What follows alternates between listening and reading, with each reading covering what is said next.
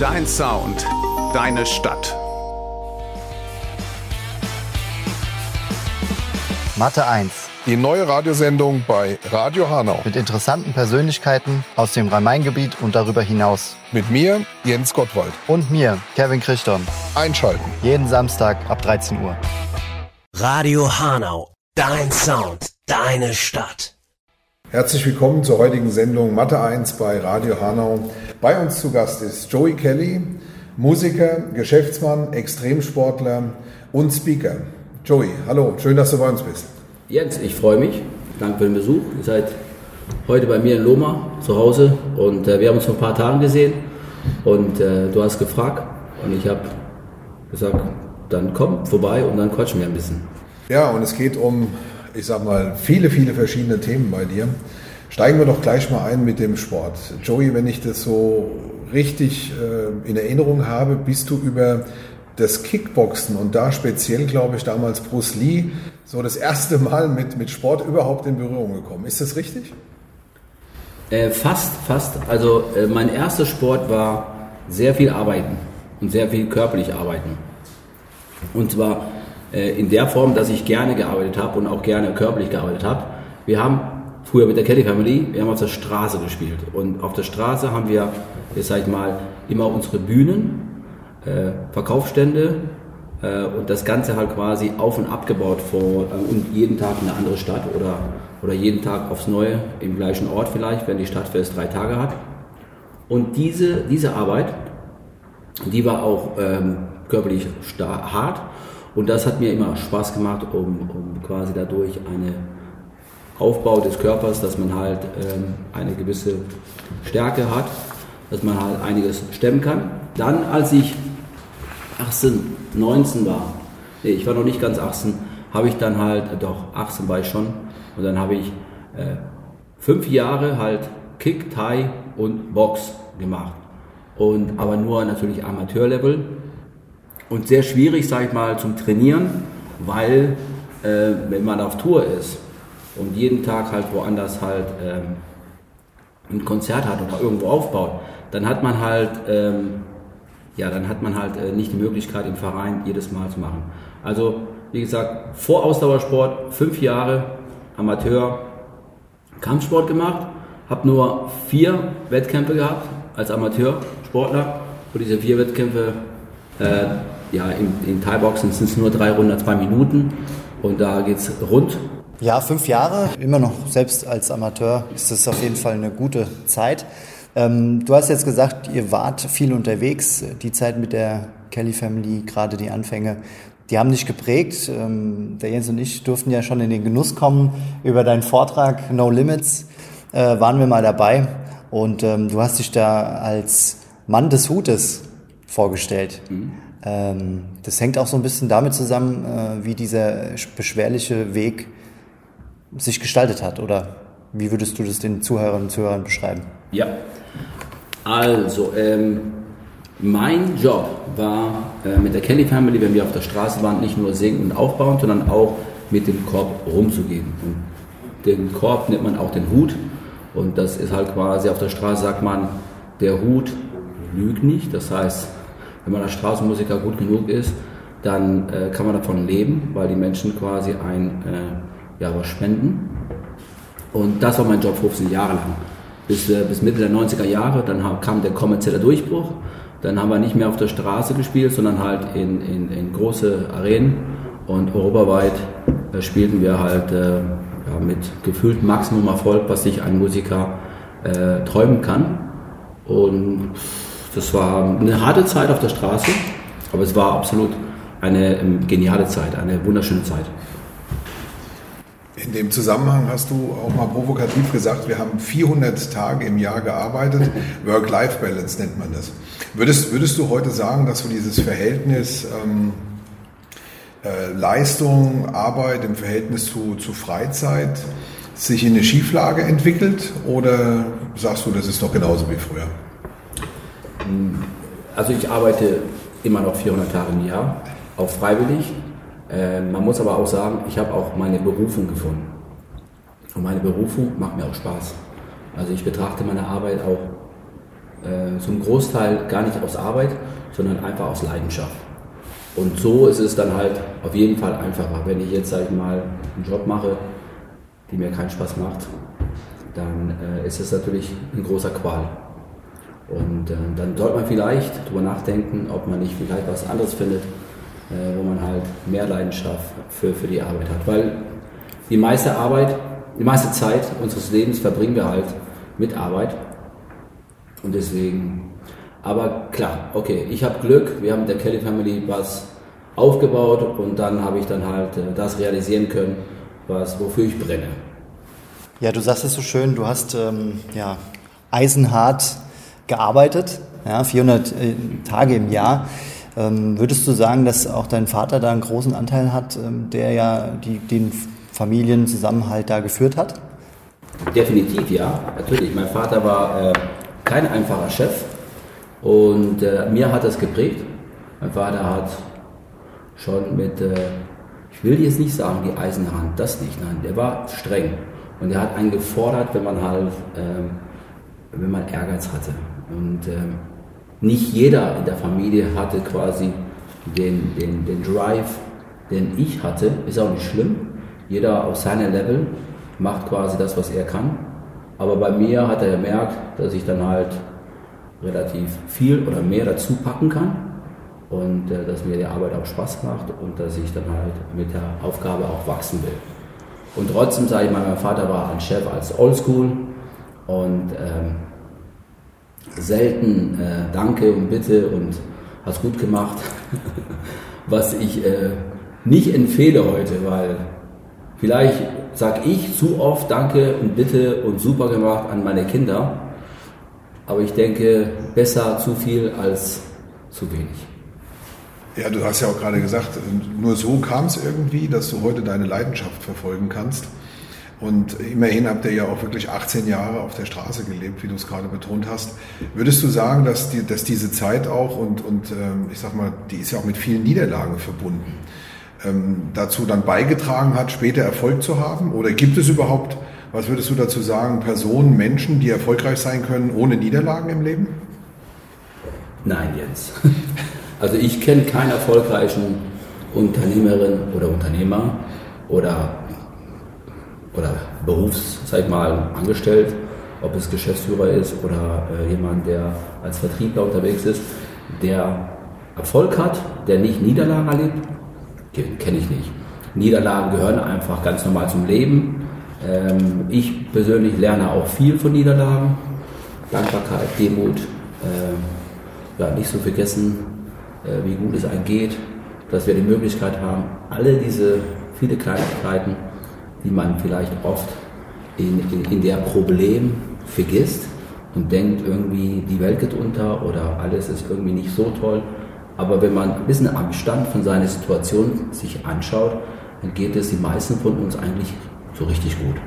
Ja, du hast dann äh, später auch den Ausgleich deines Lebens gefunden im Leistungssport im Extremsport letztendlich auch ähm, und hast in dem Zusammenhang mal geäußert, dass dich das ähm, ja, ähm, zum Leben mit der Kelly Family auch ähm, aufgebaut hat und, und überleben lassen hat, in Anführungszeichen.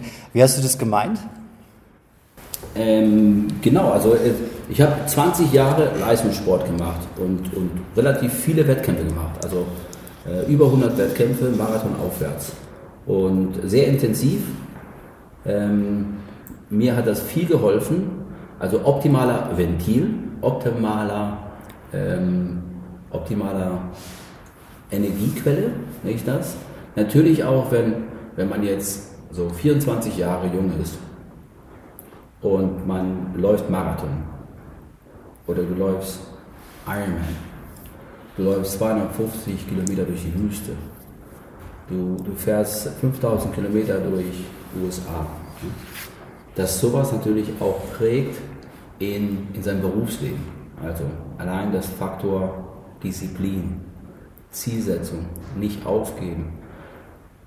Also ich persönlich denke, dass ein Marathon oder in eurem Fall der Kampfsport allein face the fear. Das heißt, du gehst in den Rennen rein und du hast einen Gegner und jeder von den beiden will gewinnen. Und es geht einer äh, in den meisten Fällen äh, als Sieger raus und, und der andere nicht als Sieger. Trotzdem sagen wir, haben beide gewonnen, in Form, dass die so weit sind, dass die sich den Comeback angehen. Ne? Manchmal gibt es auch Unentschieden, aber selten. Ne? Und, ähm, und in Ausdauersport ist es etwas einfacher. Da bist du halt als, sag ich mal, als Ironman-Finisher, erster oder letzter, auch Sieger. Natürlich die Jungs, die vorne sind. Also wenn ich zum Beispiel jetzt äh, in, in Topform war und bin die Wüste von Gobi äh, mit 250 Kilometer Vierte geworden, Erster in der Altersgruppe, das war für mich geil. Äh, Vierte in der Atacama-Wüste, Siebter in Libyen, Siebter auf, auf der WM Ultraman auf Hawaii, dreifach Ironman. Ähm, das ist, wo ich sage, okay, das ist natürlich, ich hätte am liebsten Erster, aber ähm, bin mit Top Ten auch sehr happy für mein Verhältnis, weil ich berufstätig nicht nur als Musiker unterwegs früher und heute noch bin, aber auch den Betrieb der Kelly Family, also zwei Betriebe, einmal eine GbR und einmal eine GmbH. Da bin ich seit 99, äh, seit 24 Jahren bin ich da, habe ich das Vertrauen, meine Familie und früher meine Eltern als Geschäftsführer den Betrieb zu leiten. Ähm, bin zuständig für, für, für, für Backoffice, Finanzen und, und, und diesen, diesen Bereich. Und ähm, wieder hin, ich bin überzeugt oder ich glaube, dass wenn ich jetzt einmal nur den Sport gemacht hätte als professionell, äh, möglicherweise mh, hm, wäre der Belastung im Körper aufgrund, sag ich mal, vielleicht sogar doppelt so viel Training, vielleicht sogar so, dass der Körper vielleicht nicht erstens 20 Jahre das aushält, allein Gelenke, Rücken äh, und und und ähm, und deswegen, ich denke, in der Leistungsamateur auf hoher Ebene mit, mit gefühlt die Hälfte so viel, wenn ich einen Triathlet nehme, der professionell trainiert, die trainieren zwischen 30 und 38 Stunden in der Woche. Als Amateursportler machst du so 12 bis 18 Stunden. Mal hast du vielleicht eine Woche mit 24 Stunden, aber mehr auch nicht. Das heißt, diese doppelte Belastung bei den Profis führt natürlich dahin, dass der Körper auch viel stärker belastet wird. Deswegen, ich glaube, es war der richtige Level. Und äh, im, im, im, Ausdauersport, äh, insbesondere in, in, dem Bereich Übermarathon, äh, gibt es fast kein Geld. Also es ist wirklich also Idealismus. Aber es war geil. Es war der optimale Ausgleich zu dem Beruf. Und ähm, mir hat das unwahrscheinlich geprägt. Die, die ganzen, äh, ich sage jetzt mal, Events, die du gerade aufgezählt also die sportlichen Veranstaltungen, die du gerade aufgezählt hast, sind ja schon eine ganze, ganze Menge. Man sieht, dass du die Herausforderungen gesucht und dann als Amateur das alles zu erreichen, ja, das ist schon klasse. In dem Zusammenhang fällt mir eine Aussage von, von dir ein, die eigentlich im ersten Moment gar nicht so passt, weil du mal gesagt hast dann, für dich ist ein Winnerkonzept mehr geben als nehmen. Mhm. Wie passt das in dem Zusammenhang und ähm, was steckt hinter diesem aus deiner Sicht Winnerkonzept? Also die Erziehung meiner Eltern und auch zum Beispiel jetzt das, die Philosophie meines Vaters war, auf Englisch geht er sogar einen Schritt weiter und sagt, give 10, take one. Also gib 10, nehm 1. Wenn, wenn man einfach vielleicht das ein bisschen entschärft und sagt, äh, gib mehr als du nimmst, ähm, ist das ein Gewinnerkonzept im Business? Immer, weil Geschäft oder Business, der einzige wahre Erfolg, finde ich, ist ein langfristiger Erfolg. Und wenn ich, sag ich mal, weit kommen will und Partnerschaften aufbauen will, will zuverlässig, loyal, will ähm, ja, einen guten Ruf empfohlen. Ähm, das sind doch Werte, die unbezahlbar sind. Und mein Vater sagt er auch, dass der Blatt sich auch dreht. Also nach sieben bis zehn Jahren äh, bekommst du dann doch das Doppelte und Dreifach zurück. Und es funktioniert. Also es, es, es, äh, es funktioniert definitiv. Nach diesem Prinzip kann man jedes Business aufbauen und mehr geben als nehmen. Und, äh, und die, die Kunden oder die Partner oder, oder deine Geschäfts-Business-Feld äh, äh, wird dich feiern. Und wenn du auch noch, sag ich mal, ein, ein, ein fairer Mensch bist im Business, dann wirst du auch einfach nur weiter empfohlen. Also ich arbeite nach, diesem Prinzip und ich glaube, ich schaffe das halt, mehr zu geben als zu nehmen. Und, ähm, ich kann es nur empfehlen. Manche Leute werden wahrscheinlich jetzt am, am Hörer denken, das ist irgendwie so Träumerei. Ich bin kein Träumer. Ich bin 50, ich bin angekommen und ich bin weitergekommen, als ich äh, mit, mit, mit 20 äh, äh, hier geträumt habe. Und, und das durch ja, 400 Tage arbeiten. Also das Thema Work-Life-Balance unter uns, ähm, ich feiere das überhaupt nicht. Jeder soll machen, was er will.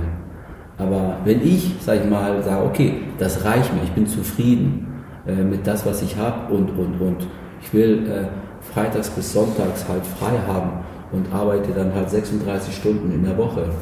Aber jetzt unter uns, ich meine, wenn man jetzt einmal einen sehr extrem erfolgreichen Menschen sich aussucht, ein Bill Gates, wenn man ganz oben geht und, und, und, und Elon Musk und wie die alle heißen, die arbeiten doch nicht 36 Stunden in der Woche, oder?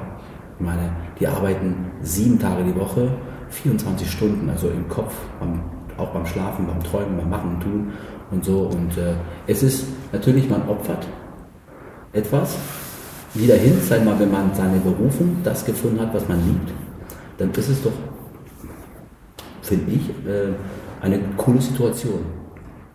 Mir gefällt das. Ja, das kann sich äh, jeder Zuhörer oder Zuhörerin mal selbst überlegen, was für einen das Beste ist. Wir gehen ganz kurz in die Pause, fragen gleich natürlich nach dem Musikwunsch und dann klären wir nochmal, was vielleicht äh, die nächste Herausforderung ist. Seven vs. Wild steht bald an und äh, vielleicht können wir vorab auch mal einen Vergleich mit dem Südpol ziehen. Da warst du nämlich auch schon mal. Mhm. Dein Musikwunsch? ähm, ja, äh, ein Song, der heißt Mutter von Rammstein. Dann spielen wir den und singen gleich wieder zurück. Ihre Liegenschaften und Objekte sehen sich Vandalismus ausgesetzt. Ihre Baustellen wurden wiederholt verwüstet und leergeräumt. Eine ihrer Führungskräfte kam nicht rechtzeitig und sicher am vereinbarten Ort an. Vertrauen Sie nicht irgendwem, vertrauen Sie uns, der Pacecon Unternehmensgruppe. Sicher, sauber, solide. Die Pacecon Unternehmensgruppe steht für professionellen Objektschutz, Fahr- und Facility Service. Jetzt handeln. Telefon 06183 80 76 968 oder per E-Mail an info at pacecon.de. Radio Hanau, dein Sound, deine Stadt. Willkommen zurück auf der Matte 1 bei Radio Hanau. Ja, wir wollen klären, ob der Südpol vergleichbar sein wird mit der neuen Herausforderung Seven vs. Wild. Die Aufgabe am Südpol war angeknüpft an diese 100 Jahre Jubiläum. Also Emerson und Scott, 100 Jahre zuvor, mit anderen Voraussetzungen, haben halt den Südpol als erste Menschen halt irgendwie mit diesem legendären Wettlauf gemacht. Und Insgesamt waren es 500 Kilometer, davon 400 Kilometer Challenge. Die Deutschen gegen die Österreicher, jedes Team vier Leute. Draußen minus 30 bis minus 40 Grad. Ähm, dann auch noch viel fieser Wind und also eine sehr extreme Situation. Jetzt äh, habe ich vor mir in ein paar Tagen, fliege ich nach Kanada und mache da Seven versus Wild. Ähm, das heißt, sieben Teams, zwei Leute, ich zusammen mit Andreas Keeling, werden abgesetzt in Vancouver, äh, also Vancouver, Kanada. Von da irgendwo, wir wissen nicht genau, werden wir, Kanada sehr riesig, ne? kann in Kanada selbst bis zu vier Stunden, fünf Stunden halt irgendwo im Norden oder wieder zurück Richtung Osten fliegen. Das heißt, auf jeden Fall, wir fliegen, das weiß ich, nach Vancouver. Und von da geht es dann halt weiter. Nur wo genau, weiß ich nicht. Wir werden es erleben. In Vancouver ist es auf jeden Fall nicht, das weiß ich. Es ist in der Wildnis. Und ähm, wir haben, das Einzige, was wir mitnehmen dürfen, ist eine Literflasche und alles, was wir reinpacken. Also das heißt ein Messer und eine Säge und ein paar Kleinigkeiten. Und das war's. Und abgesetzt, ansonsten haben wir nur Klamotten und müssen gucken, dass wir halt diese 14 Tage überleben. Ähm, ob der Vergleich, sag ich mal, härter ist, ich, ich, ich, weiß es nicht. Also vielleicht haben wir jeden Tag mit äh, zwei Grizzlies äh, zu tun und dann ist das vielleicht sogar viel gefährlicher als am Südpol. Allerdings, ähm, hm, ich, ich, ich glaube nicht. Die Tiere, die großen Tiere, insbesondere Andreas Killing, mein Partner, der halt wirklich sich auskennt mit, mit den ganzen äh, kanadischen und alaskischen äh, Wildtieren. Er ist ein absoluter Expert. Es, äh, Seven vs. Wild zwei Wochen abgesetzt ist bestimmt hart, aber ich kann mir nicht vorstellen, dass es äh, äh, so hart ist wie, wie Südpol. Also ich glaube nicht mal annähernd, wenn ich ehrlich bin. Ja, dann bleiben wir noch mal ganz kurz beim Südpol. Wenn man es überhaupt sagen kann, was würdest du sagen, was muss denn ein Mensch mitbringen, ähm, ich sage physisch und auch äh, psychisch, um überhaupt zum Südpol ähm, zu laufen und dort anzukommen? Äh, was hilft natürlich ist auch viel Erfahrung. Ähm, Fitness ist klar, ähm, aber auch starkes Mindset. Du brauchst ähm, Teamwork, du brauchst gute Stimmung, du brauchst natürlich Skills. Skills, also du latsch nicht nur, sondern halt du bist halt am Südpol in so einem kleinen Zelt und mit vier Leute, 1,80 mal 2,10 Meter. Also das Ganze ist extrem, extrem. Ähm, null Privatsphäre. Jeden Tag bis zu 18 Stunden wir bewegen uns, weil wir Pulks ziehen, die wiegen so 50 bis 70 Kilo, Gepäck, Nahrung, ähm, Zelte, alles, was wir brauchen halt zu überleben, Safety Pack und, und alles Mögliche. Das heißt, du bewegst dich nach vorne in eine Schneckengeschwindigkeit von nur zweieinhalb km/h pro Stunde. Das heißt pro Stunde. Und, wir sind auf einem Gletscher und dieser Höhe ist 2800 bis 300.000 Meter hoch zusätzlich noch ähm, um die 40 Prozent weniger Sauerstoff wie auf Meeresebene. Also du hast schon eine sehr extreme Situation. Und da brauchst du ja, Wille, aber auch natürlich auch im Team gute Stimmung und alles. Ähm, es fordert viel und ähm, es war eine unfassbare Erfahrung und ich würde es jederzeit wieder machen. In dem Zusammenhang, um das den Zuhörerinnen und Zuhörern noch zu verdeutlichen, wenn ich dich da richtig verstanden habe, bei einem Notfall zum Beispiel, einer größeren Verletzung, wäre jetzt kein Klinikum um die Ecke gewesen. Nein, nein, nein. Der Südpol äh, ist ein Riesenfleck Erde. Die ist äh, fast so, äh, nicht rund, aber so, so, round, so, so oval oder so. Und äh, hat eine Länge von über 4000 Kilometer, also von Portugal bis nach Moskau. Ähm, da gibt es maximal zehn Stellen äh, und alle bis auf die US-amerikanischen Forschungszentrum, der ist genau in der Mitte. Alle anderen sind an der Küste. Dann gibt es ein Basecamp, ähm, St. Patrick Hills heißt. Das ist vom Mittelpunkt des Südpols, wo wir hingegangen sind, auch nochmal 2000 Kilometer. Es gibt da unten kein Leben. Äh, es gibt diese Forschungszentren, die sind gebaut aus so isolierten Containern. Und da arbeiten die Forscher und die werden alle 13 Monaten rein und raus geflogen, weil sobald der Sommer durch ist, dann wird es sehr schnell wieder dunkel und dann wird es 50 bis minus 100 im Inneis. Also es ist kein Ort, wo man als Mensch überlebt. Es gibt keine Rettungsmöglichkeiten. Es gibt, keine, es gibt kein Klinikum. Also wir haben gebraucht vom äh, Mittelpunkt, vom Ziel, sechs Tage bis nach Hause zu kommen. Also mit Flüge und so, mit Zwischenflüge etc. Es ist Niemandsland. Es gab ein Dreierteam, die einige Wochen vor uns gestartet sind und die haben sich verlaufen und es gab keine Kommunikation mehr. Vielleicht Batterie an den Satellitentelefone und die sind vermisst und die leben nicht mehr, weil du überlebst einfach äh, im Winter den Südpol nicht, weil es einfach kein Ort ist, wo man halt als Mensch diese Kälte aushält.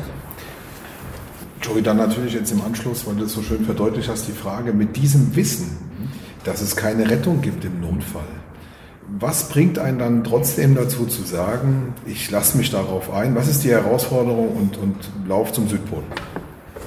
Wenn man das Thema Abenteuer irgendwie lebt und leidenschaftlich dafür brennt, ähm, war das, sag mal, eine einmalige Chance, Und die Anfrage kam von dieser Jubiläumsveranstaltung, äh, produziert von ZDF. Ähm, und dann, für mich war das klar, ich habe sofort äh, zugesagt. Und, und ähm, ein Risiko ist es definitiv. Ähm, dann, wenn, wenn was passiert, es gibt auch Spalten, Gefälle und, und alles Mögliche. Und wenn du dich da schwer verletzt, also Fehlern werden schon bestraft mit vielleicht sogar das Leben. Und ich bin sehr gut vorbereitet hingekommen. Wir hatten eine Top-Ausbildung, ähm, trotzdem äh, ein gewisses Risiko ist natürlich da. Jetzt stelle ich mir natürlich vor, ein Fünf-Gänge-Menü abends gibt es äh, dann in dem Zelt nicht. Ähm, du hast mal einen schönen Satz gesagt zu Thema Hunger. Kannst du das nochmal wiedergeben? Also der Satz kommt, nicht, kommt ja nicht von mir, sondern halt äh, von die Legende Rudi Kaneberg, der Überlebens, sag ich mal, äh, Künstler aus, aus Hamburg, ähm, der uns vor drei Jahren leider mit 84 verlassen hat. Rudi Kaneberg hat ganz viele extreme Geschichten gemacht und äh, als Ausbildung, weil er 82 ist er von Nord nach Süddeutschland ohne Verpflegung, ohne Geld, also nur das Thema auf eigene Faust und, und im Wald schlafen und, und sich nur von der Natur nähern. Und das hat mich persönlich so fasziniert, dass ich vor zwölf Jahren das erste Mal das gemacht habe und, und, und vor fünf oder sechs Jahren wieder das zweite Mal. Und der Neberg hat mir halt zwei Tage seines Lebens geschenkt und ich war bei ihm zu Hause und er hat mir gezeigt, wie man in der Wildnis überlebt und auf was man achten soll. Und meine größte Angst oder wo, wofür ich am meisten sag mal, Angst und Panik hatte, ist, äh, dass ich einfach nicht genug zu essen habe, nicht genug Kohlenhydrate, nicht genug Eiweiß, nicht genug, weil hm, ich dachte immer, äh, so wie ein Auto braucht Benzin und, und, und Strom, um, um, um Energie zu, zu, zu, zu, fahren. Also er braucht diese, um, um, das Auto nach vorne zu fahren. Er dachte, dass ein, ein Mensch auch diese äh, Reserven braucht. Und er sagte wortlich, Hunger ist nur Hysterie des Körpers. Und dann hatte das halt noch ähm, deutlicher gesagt, zwei Wochen ohne Essen, zwei Tage ohne Trinken, zwei Tage ohne Schlaf sind unsere körperlichen Limits, die wir alle können. Alles darüber hinaus wird es dann halt dann, ja, dann extrem und dann doch gefährlich. Also ich vom Kampfsport kann sagen, äh, Diäten und die letzten zwei Tage vom Wettkampf doch mal abkochen, das äh, geht sehr auf den Körper, aber man kommt auf jeden Fall klar. ja, wir machen noch mal einen kleinen Sprung und zwar ähm, zur Kelly Family zurück. Wie war das denn da, wenn ihr unterwegs wart? Wer, wer hat sich um euer leibliches Wohl gekümmert? Vielleicht auch mal äh, ein Thema für, für den Bus, den ja jeder vor sich äh, hat, wenn man an die Kelly Family denkt. Also die Aufgaben waren aufgeteilt. Jeder hat hart gearbeitet, jeder hat sein Bestes gegeben. Ähm, meine Mutter war sehr früh verstorben. Es war sehr schwierige Zeit. Also ich war knapp neun und äh, seine Mutter zu verlieren ist etwas also nicht schön, überhaupt nicht. Aber die unter mir waren vier. Also Angelo war zehn Monate alt. Mein Vater ist geblieben als Alleinerziehend, hat alles gegeben, was er geben konnte und hat einen riesen Job gemacht. Und jeder hatte Aufgaben. Also man hat sehr früh einfach mitgezogen. Ne? Und manche Leute würden denken, ja, du hast deine Kindheit verloren und so ein Quatsch. Ich habe meine Kindheit überhaupt nicht verloren. Ich habe äh, die beste Kindheit meines, die ich kenne, also äh, die ich mir vorstellen könnte. Und, und ich habe schon mit 9 und 8 und 10 meine ersten Aufgaben und mit 12 und 15, da war ich schon richtig, sag ich mal, aber auch sehr gerne, äh, gehörte halt zu den, zu den Großen, zu dem Team, zu denjenigen, die quasi ähm, auf der Straße Tage nachspielen und auf- und abbauen und etc. und hast du nicht gesehen. Und äh, wenn man jetzt dann mal genau die Aufgaben aufteilt, also Barbie zum Beispiel hat sich um die kleine Geschwistern gekümmert. So, die war sogar jünger wie ich, zwei Jahre jünger wie ich. Und Barbie hat sich äh, um die Kleine gekümmert wie eine Mutter. Also war unvorstellbar. Ähm, dann haben wir über mich ist Jimmy. Jimmy und ich haben quasi als Team gearbeitet. Ich habe erst unter ihm gearbeitet, dann hat er später unter mich gearbeitet, quasi im Bereich ähm, Veranstaltungen, Orte, äh, Stadtfesten, Konzerte veranstalten. Johnny war immer zuständig für die Technik auch, aber mit uns zwei äh, Jimmy und ich, äh, den Aufbau. Also wir drei waren quasi äh, die Front, der Vertrieb. Ähm, dann Patricia hat ähm, meinem Vater geholfen, immer mit dem Büro. Dann Kathi hat, ähm, ja, musikalisch war sie früher halt eine Zeit lang die Chefin. Dann, ähm, er kommt noch, dann, äh, gut, die Kleinen, was soll ich dazu sagen? Später haben die natürlich auch ihren starken Teil gemacht, aber äh, der Angelo war zu klein, äh, Paddy und Maite, die waren halt noch Kinder. Und so waren wir, so ich aufwärts quasi.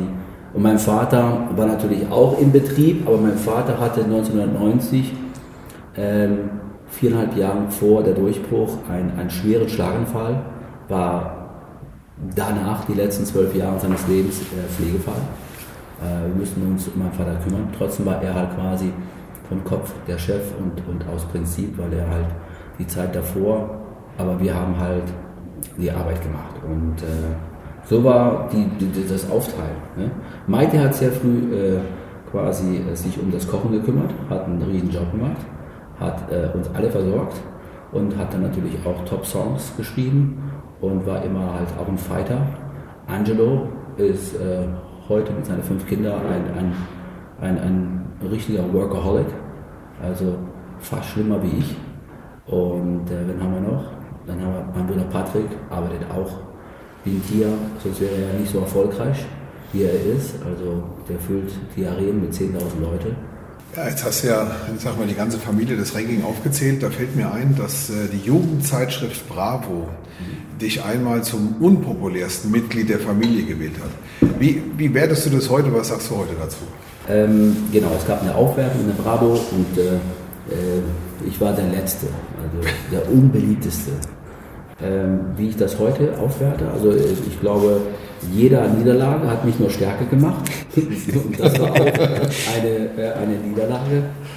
Wiederhin, ähm, als wir den, mit dem Over the Hump äh, Erfolg zum Erfolg gekommen sind und den ersten Bravo Otto bekommen haben, da war ich schon 23 und die, die, die 12-, 15-jährige Mädels, die fanden meinen Bruder Paddy und Angelo ganz toll. Und ähm, ich habe mich für, für, für, für ich sag mal, ältere Leute interessiert. ne? Also das war schon äh, ganz okay. Ähm, trotzdem, sag ich mal, habe ich blöd geguckt und dachte, hm, okay. Aber ähm, vielleicht hatte ich einfach andere Ziele, wollte in der Firma Karriere machen und wollte den Ausdauersport und das, was ich heute tue. Aber das ist vollkommen okay. Ich, äh, ich äh, ich, ich, ich komme damit ganz gut klar, ich glaube noch. ja, okay, wie, wie, man sieht, unfair, ja, kommst du damit gut klar. Dann äh, gehen wir nochmal in die Pause, liebe Zuhörerinnen und Zuhörer, und sind auch gleich wieder zurück. Vorher noch, ähm, Joey, ein Musikwunsch von dir? Äh, lass uns mal von Bruce Springsteen, The Boss, äh, Down to the River spielen. Das wäre cool. Das spielen wir jetzt und sind gleich wieder zurück. Strafzinsen, Kontoführungsgebühren, abrauschende Märkte und jetzt noch eine stark steigende Inflation? Sie suchen nach einer Alternative, um ihre Werte zu sichern? Edelmetalle, echte Werte, echte Sicherheiten. Gold, seit Jahrtausenden Zahlungsmittel und ein echter Wert. ProWert GmbH. Echte Werte, echte Sicherheiten. Nähere Informationen über die Prowert GmbH finden Sie im Internet unter www.prowert-gmbh.de. Radio Hanau, dein Sound, deine Stadt. Willkommen zurück auf der Matte 1 bei Radio Hanau. Ja, wir haben gerade den Musikwunsch gehört und äh, wenn wir schon bei der Musik sind, war das deine Musik damals so von der Kelly Family oder sagst du, du gehst in eine ganz andere Richtung und hast dir ganz andere Konzerttickets gekauft? Äh, es gab keine zweite Kelly Family. Ich glaube, die wird es auch nie geben, weil diese Konstellation, dieser Weg, ähm, ich glaube, da gibt es keine zweimal. Also gibt es auf jeden Fall nicht zweimal äh, oder kann ich mir nicht vorstellen. Und bekannt auf, auf jeden Fall nicht, sonst hätten wir davon gehört. Natürlich hat man äh, schon ab und zu so ein paar Familien, äh, die, die unterwegs waren, die Trap Family früher in die 60er, 70er Jahre und ein paar anderen. Ähm, also, äh, Musik, ich höre eher gerne Rock und Heavy Metal. Äh, trotzdem muss ich sagen, ähm, mit der Kelly Family Musik zu machen, hat immer Spaß gemacht. Es war, also ich finde, einige Songs von, von, von meinen Geschwistern, die geschrieben worden sind, die auch äh, stark. Ich höre auch Balladen, ich höre auch äh, Klassik, ich höre auch, sag ich mal, Pop, ähm, aber ich höre auch gerne ähm, Rock und, und Metal. Und ähm, ich habe immer freiwillig auf der Bühne mit der Kelly Family gespielt. Also es hat mir bis heute noch Spaß gemacht und ähm, die Musik der Kelly Family kann man vielleicht definieren als Pop, als Folk oder vielleicht Folk Rock, einfach Mainstream. Und ähm, das ist der Stil der Kelly Family. Und wenn ich die Kelly Family alleine wäre, dann würde wahrscheinlich alles sich ganz anders anhören, aber ich bin nur einer von, von vielen Kellys und deswegen ist es okay. Und auf der Bühne, wenn wir spielen, äh, gibt es auch Songs, wo ich dann halt als Solo vorne und diese Songs, da hörst du auch ganz deutlich, dass das Thema Upbeat und Rock äh, in den Song drin ist. Und das macht die Mischung, dass meine Schwester Maite, gut, heutzutage eine sehr bekannte Schlagerstar, äh, aber davor hat sie eher Pop und, und ein Angelo auch und ein Paddy mehr so, kann man das vielleicht Rock, Pop, Country äh, Folk nennen, also Crossover. Johnny ist wieder wirklich so mehr äh, melodisch und Jimmy war auch beides, also unterschiedlich, jeder die Mischung macht. Ja, ich bin jetzt erstmal froh, dass ich gerade gehört habe von dir, dass du freiwillig mitgespielt hast. Ja, das, war wichtig. Machen wir, machen wir mal einen kurzen Sprung. Du bist auch Botschafter zahlreicher, zahlreicher Stiftungen. Und äh, du engagierst dich ja auch ganz stark zum Beispiel beim, beim RTL Spendenmarathon und für dich stehen immer wieder Kinder und Jugendliche im Vordergrund. Ähm, woher ist, äh, kommt dieses Engagement von dir und was würdest du allen auch raten und sagen, warum ist dieses Engagement so wichtig und sollte sich jeder daran beteiligen? Also ich habe das Glück, dass ich durch die Kelly Family in der Öffentlichkeit arbeiten darf und, und dann hat man die Möglichkeit, wenn man sich dafür einsetzt, äh, in Verbindung mit Sport natürlich ein, ein, eine Aktion zu machen und dann äh, für den Erdbeermarathon als Beispiel, seit 18 Jahren machen wir im November so eine 24-Stunden-Challenge. Jedes Jahr ist es was anderes und mittlerweile fließen da wirklich durch diese Geschichte, äh, ja, also letzten drei Jahren roundabout eine Million jedes Mal und das ist schon äh, absolut fantastisch. Und ähm, aber ich betrachte nicht, dass ich viel tue. Ne? Also ich motiviere einfach nur die Unternehmen, die ich für arbeite, im Bereich Sport und, und Sponsoring, einfach da auch irgendwie sich zu involvieren. Und das, das klappt ganz gut. Und, und jedes Unternehmen, der halt mit dabei ist, mit ihrem, als Team, so, die sind dann bei den 24 Stunden mit einer Gruppe von 20, 40 Leute und teilen sich die Zeit auf und alle haben so ein großes Battle, aber das Hauptthema ist Charity, das gehört sich. Und äh, deswegen ich betrachte nicht, dass ich da großartig tue. Ich nutze einfach nur den Plattform, äh, den ich habe, um, um etwas zu tun, um Geld zu collecting, um, um Projekte für Kinder, also die 50% des Geldes geht an Projekte in Deutschland und die anderen 50% geht im Ausland. Und das ist die, die Aufgabe, die ich mache. Ja, gerne spenden. Äh, es sind natürlich tolle Ziele und Aufträge, die dort verfolgt werden.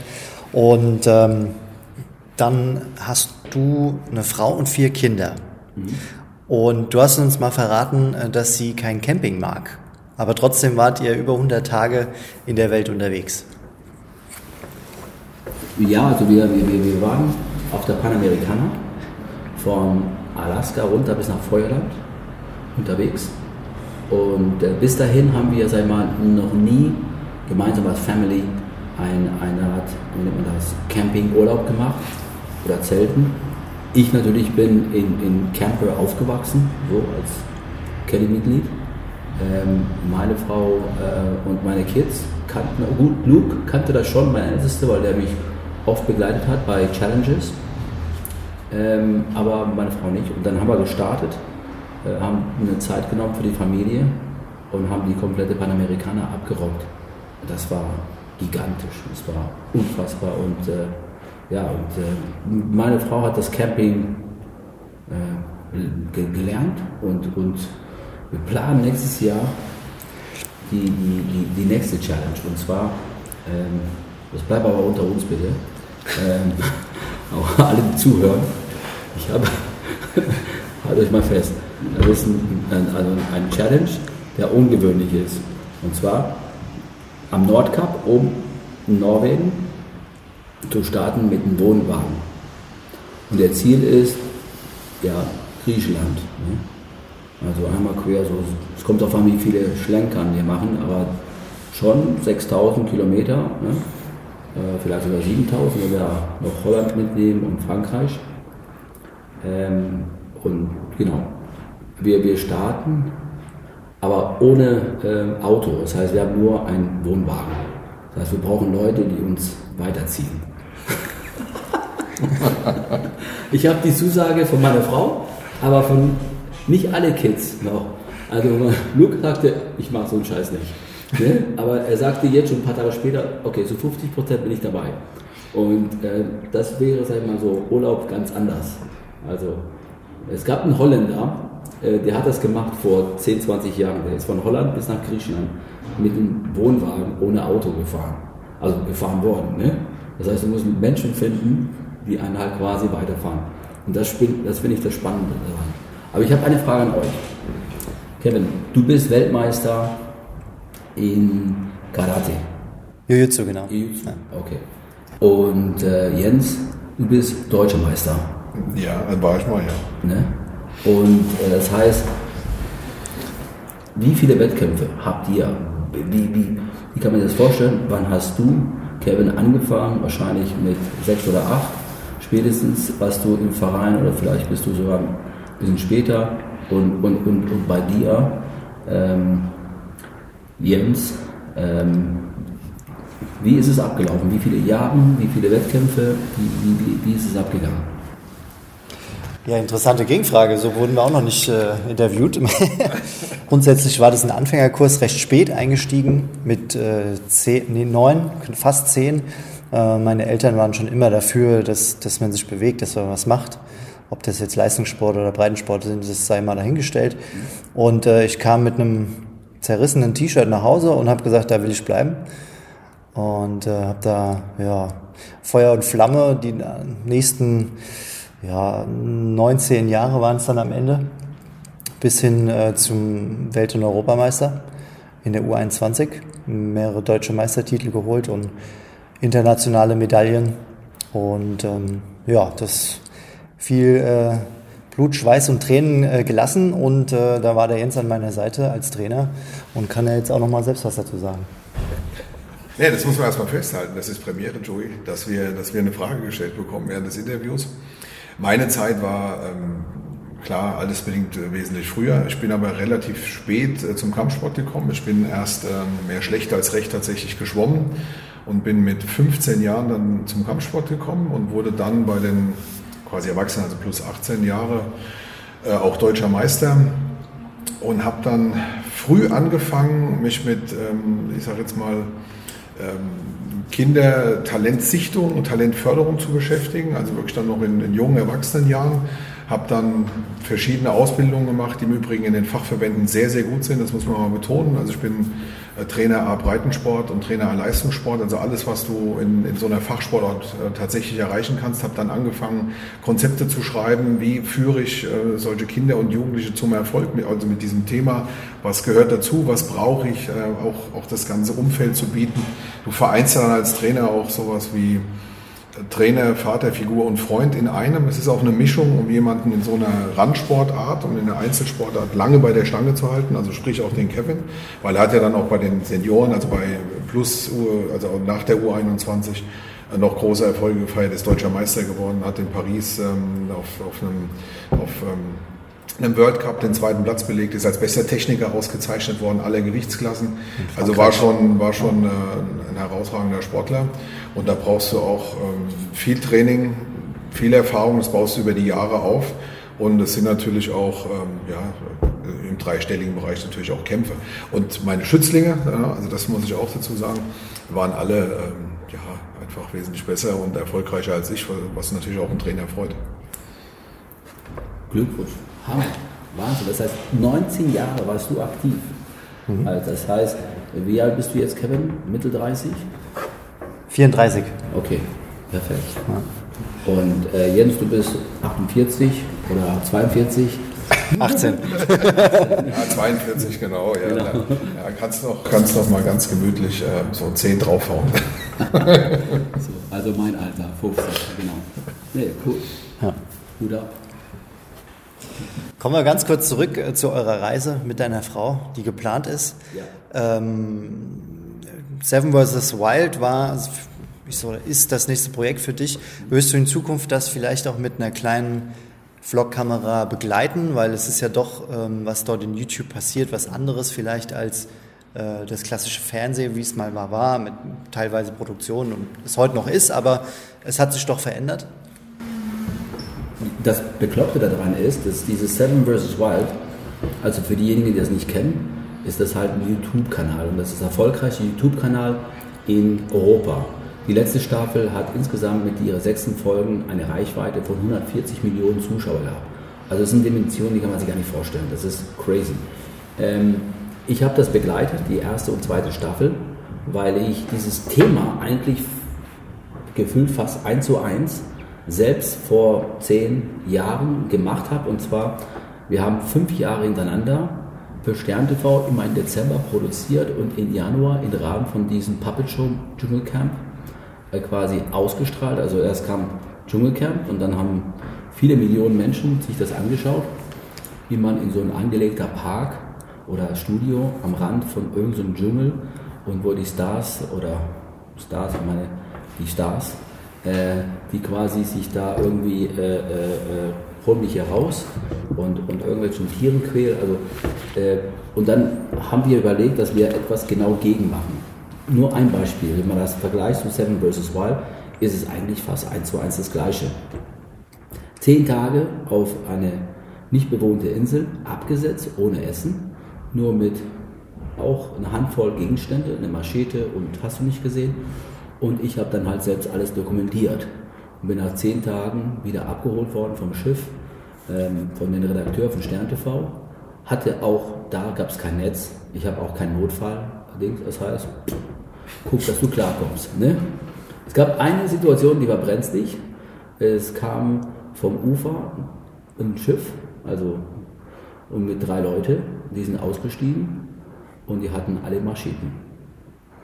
Und ich ähm, dachte, okay, cool. Und die haben gefragt, was ich mache und so. Und äh, ich habe immer einen guten Abstand gehalten und habe dann immer geguckt, wenn, wenn es losgeht, dann habe ich nur eine Chance.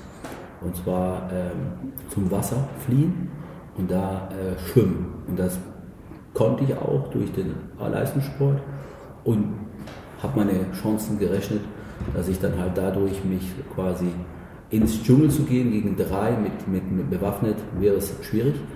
Die waren aber auch ganz nett, aber die wollten die Lage gucken und was ich mache. Und ich habe ihm erzählt, ja, ein Kumpel von mir, der ist im Dschungel, der kommt gleich und so, aber das hat alles nicht gestimmt.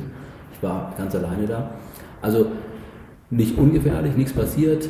Die sind dann gegangen, die wollten nur die Lage checken und gucken, ob ich was äh, habe, was die gerne hätten, aber die sind auch, äh, es ist nichts passiert. Die haben aber auch gemerkt, dass ich auch, sag ich mal, äh, die Augen aufhabe und dass ich vielleicht nicht gefährdet bin für die, aber dass ich dann halt quasi die Situation gecheckt habe und dass, wenn es äh, drauf kommt, dann äh, suche ich die Flucht.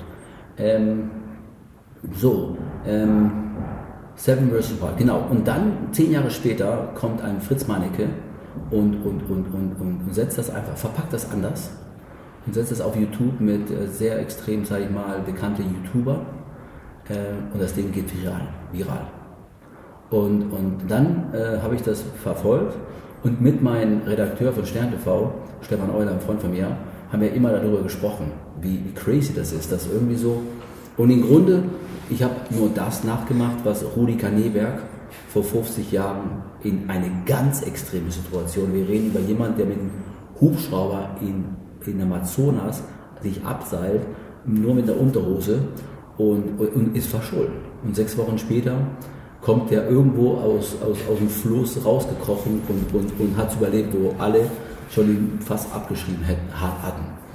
Also, ähm, ich freue mich auf die Aufgabe, ich freue mich auf diese 14 Tage äh, äh, in, in Kanada und ähm, genau, das steht jetzt an. Und äh, ich finde, wie, wie, wie das Team von Fritz Mannecke das Ganze verpackt, das ist schon äh, geil. Also merkst auch, diese ganzen YouTuber, das Gute ist, dass die dann auch, weil die YouTuber sind, wissen die auch, wie die sich selbst filmen. Das ist das Starke daran, dass du merkst, die sind alleine, aber du hast das Gefühl, du bist ganz nah, du bist da.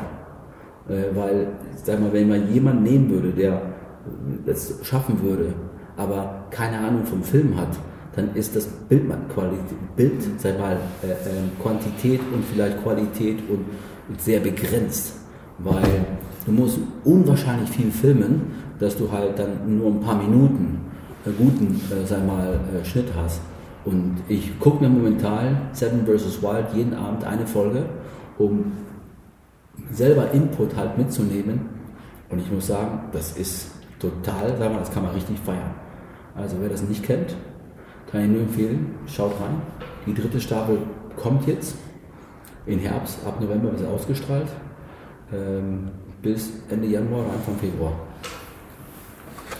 Da können wir echt gespannt sein. Klingt auf jeden Fall total spannend. Und äh, wenn wir, wenn wir bei diesen Emotionen gerade dabei sind und bei dem, was du jetzt als Vorbericht gesagt hast, was würdest du so sagen ähm, den Zuhörerinnen und Zuhörern, was ist aus deiner Sicht, äh, was fällt dir ein zum Thema, was war in deinem Leben dein emotionalster Moment? Und vielleicht auch noch mit einhergehend, falls du da jetzt nichts parat hast, gab es irgendwas in deiner gesamten Karriere, sportlich, beruflich, was vielleicht total witzig oder verrückt war, was du als Anekdote erzählen könntest?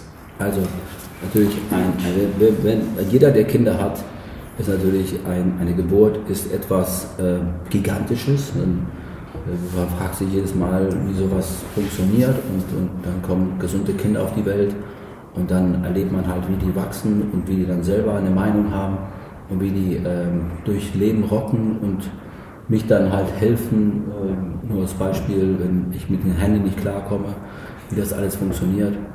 Ähm, ja, also fantastisch natürlich äh, Kinder. Äh, emotional pur ist es ähm, der Grund, wofür ich dann halt auch doppelt so viel äh, Sinn habe, um weiter zu kämpfen und kann hoffentlich was auch hinterlassen.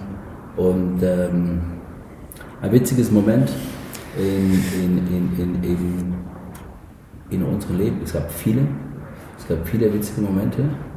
Ähm, ich nehme mal ein Beispiel vielleicht, ich überlege, welchen ich erzähle. Ich habe vorhin Bruce Springsteen quasi, äh, äh, den ich vor kurzem ein Konzert gesehen habe, mit seiner 73 Jahre jung, rockt er immer noch die Stadions. Wir haben auf der Straße in Paris gespielt, Mitte der 80er Jahre, vor äh, zwei Leute vielleicht, vielleicht waren auch zehn, die uns zugeschaut hatten. Äh, da war es zwar mal noch nicht äh, bekannt. Und einer von diesen wenigen Menschen war Bruce Springsteen und, und hat uns nach unserem äh, Straßenkonzert angesprochen und wir wussten, wir haben nicht, nicht erkannt. Also er hatte so eine Cappy und eine Brille an und dann sagte er auch, ich bin Bruce Springsteen und ich finde das, was ihr tut, äh, total Wahnsinn, super und ihr seid äh, großes Potenzial und ihr müsst äh, einfach noch weitermachen und ich bin sicher, dass ihr eines Tages es schaffen würden. Das hat uns, sag mal, ich arbeite sehr viel mit sogenannten Vorbilder, Mentoren, Menschen, die äh, selber die Aufgabe, die ich gerne auch ähm, meistern will, äh, dass die jetzt schon meistern. Also Kevin hat einen Trainer, der ist Jens. Jens war zehn Jahre vor deiner, sag mal, Wettkampfsport auch aktiv und gibt seine Erfahrung weiter als Mentor, als deutscher Meister, als Spitzensportler halt quasi dir die Skills die Tools die du brauchst mit deinem Talent äh, quasi, um noch stärker zu werden. Zum Beispiel. Ne? Nicht vielleicht noch stärker, aber einfach stärker in, in, in, in deine Person.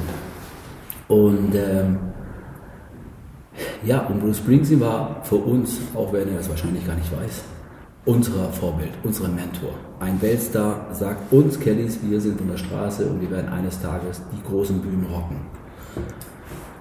Gefühlt fast zehn Jahre später spielte er in Dortmund, das war genau 93, im Mai. Und wir hatten Tickets bekommen und äh, der hatte uns eingeladen zu sich im Backstage. Und wir haben ihn getroffen und erzählt, dass wir immer noch auf der Straße spielen, aber fast zehn Jahre später auf der Straße gutes Erfolg feiern und, und, und haben auch kein schlechtes Geld verdient. Also da, da, da ging es uns dann schon besser, aber immer noch nicht so, dass wir die Westfalenhalle in irgendeiner Form füllen werden, ne? wo er gespielt hat. Und ähm, der ging auf der Bühne und sagte ins Mikrofon, also in seiner Pause, hatte er uns eingeladen in seiner Garderobe durch sein Management und sagte, This song is for the Kelly family und spielte Down to the River. Und dann haben sich wirklich äh, 20.000, weil damals hatten noch 20.000 Menschen fast in die Westfalenhalle reingestopft, gefragt, ob der die Kellys meint, die äh, im Ruhrgebiet in jedem Stadtfest umsonst spielen. Ne? Und äh, das war für uns ein absolut motivierendes Moment.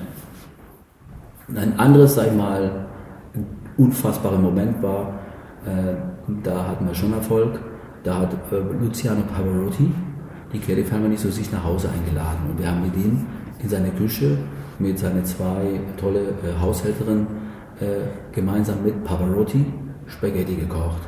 Und dann hat er für uns gesungen, live in seiner Küche und wir für ihn. Und das ist ein Moment, wo du denkst, wow, äh, unfassbar. Also Luciano Pavarotti, der Tenor des Jahrhunderts, singt mit seiner ganzen, sag mal, Körpervolumen, also der, ähm, der war nicht ganz so groß wie du jetzt, ähm, also nicht 1,95, äh, der war 1 äh, bestimmt äh, knapp 90, er war ein Koloss. Der hatte auch Hände, wie so ein, keine Ahnung, wie, wie, wie so ein, wie, also Hände doppelt so groß wie ich. Der hatte ein, ein, ein, ein Brust, ein Körper, der hatte, wenn er gesungen hat, dann ist der Raum so ganz voll, so komplett. Und wir mit zehn, äh, also Kellys zehn Schreihälse von der Straße, die auch Volumen hatten, kamen gegen ihn nicht an. Also es, das waren viele tolle Momente, viele schöne Momente und äh, es war einfach eine tolle Zeit. Ja, wunderschöne Geschichten, muss man erstmal sagen. Dann kommen wir so langsam zu Ende. Joey, wir haben jetzt einfach noch drei Begriffe Ja. und du suchst ja einfach immer einen aus. Ja. Tee, Kaffee oder Kakao? Kaffee, Museums-, Theater- oder Kinobesuch? Kino. Kino, Kevin, was meinst du? Äh, da bin ich ganz äh, bei dir, weil unser Partner Kinopolis wird sich darüber sehr freuen. Da kann man auch schön im Sommer gekühlt sitzen, eiskaltes Getränk genießen. Ja, ob Sommer oder Winter immer wieder gut hinzugehen und natürlich äh, einfach die höchste Trefferquote. Wettlauf zum Südpol, Ultra, Ultraman Hawaii oder von Wilhelmshaven bis hinauf auf die Zugspitze.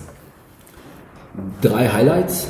Ähm, der härteste mental auf jeden Fall vom Wilhelmshaven zur Zugspitze, ohne Verpflegung, ohne Geld. Knapp 18 Tage, 15 Kilo Verlust. Fußball, Basketball oder Handball? Alle drei eigentlich wenig, aber ich sag mal Fußball. Kann man auch sagen, du bist irgendwo Fan von irgendeinem Team? Ähm, Bayern. das war jetzt äh, kein Witz, aber äh, meistens halte ich irgendwie zu den. Momentan bin ich Fan von äh, Fürth. Also Fürth in, in, in, in, die sind in der zweiten Liga, aber ich hatte einen Vortrag für die ähm, vor einem Jahr und am nächsten Spiel haben die dann halt äh, gegen ja, Berlin gewonnen und hatten in die zweite Hälfte dann halt 18 Punkte, die erste Hälfte war nur eine Punkt. Und, und die Jahre davor war ich auch Fan von Augsburg, weil da hatte ich auch einen Vortrag für, für den Verein. Also wenn man so für einen Verein einen Vortrag hält und dann, äh, äh, ja, dann hat man Bezug. Auf der anderen Seite muss ich sagen, ein bisschen auch Leverkusen, weil ich den Rainer Kalmund gut kenne. Und äh, der Kali war ja halt jahrelang Vorstand von, von, also 30 Jahre Vorstand von Bayer Leverkusen.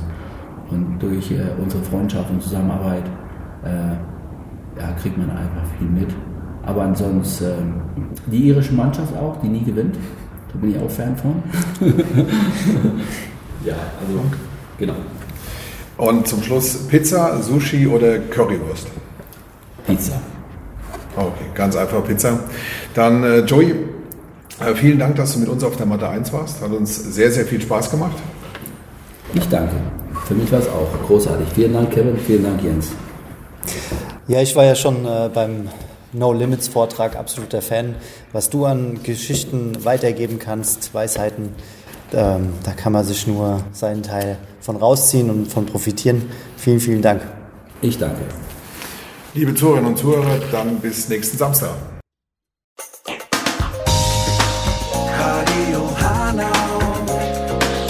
Dein Sound, deine Stadt.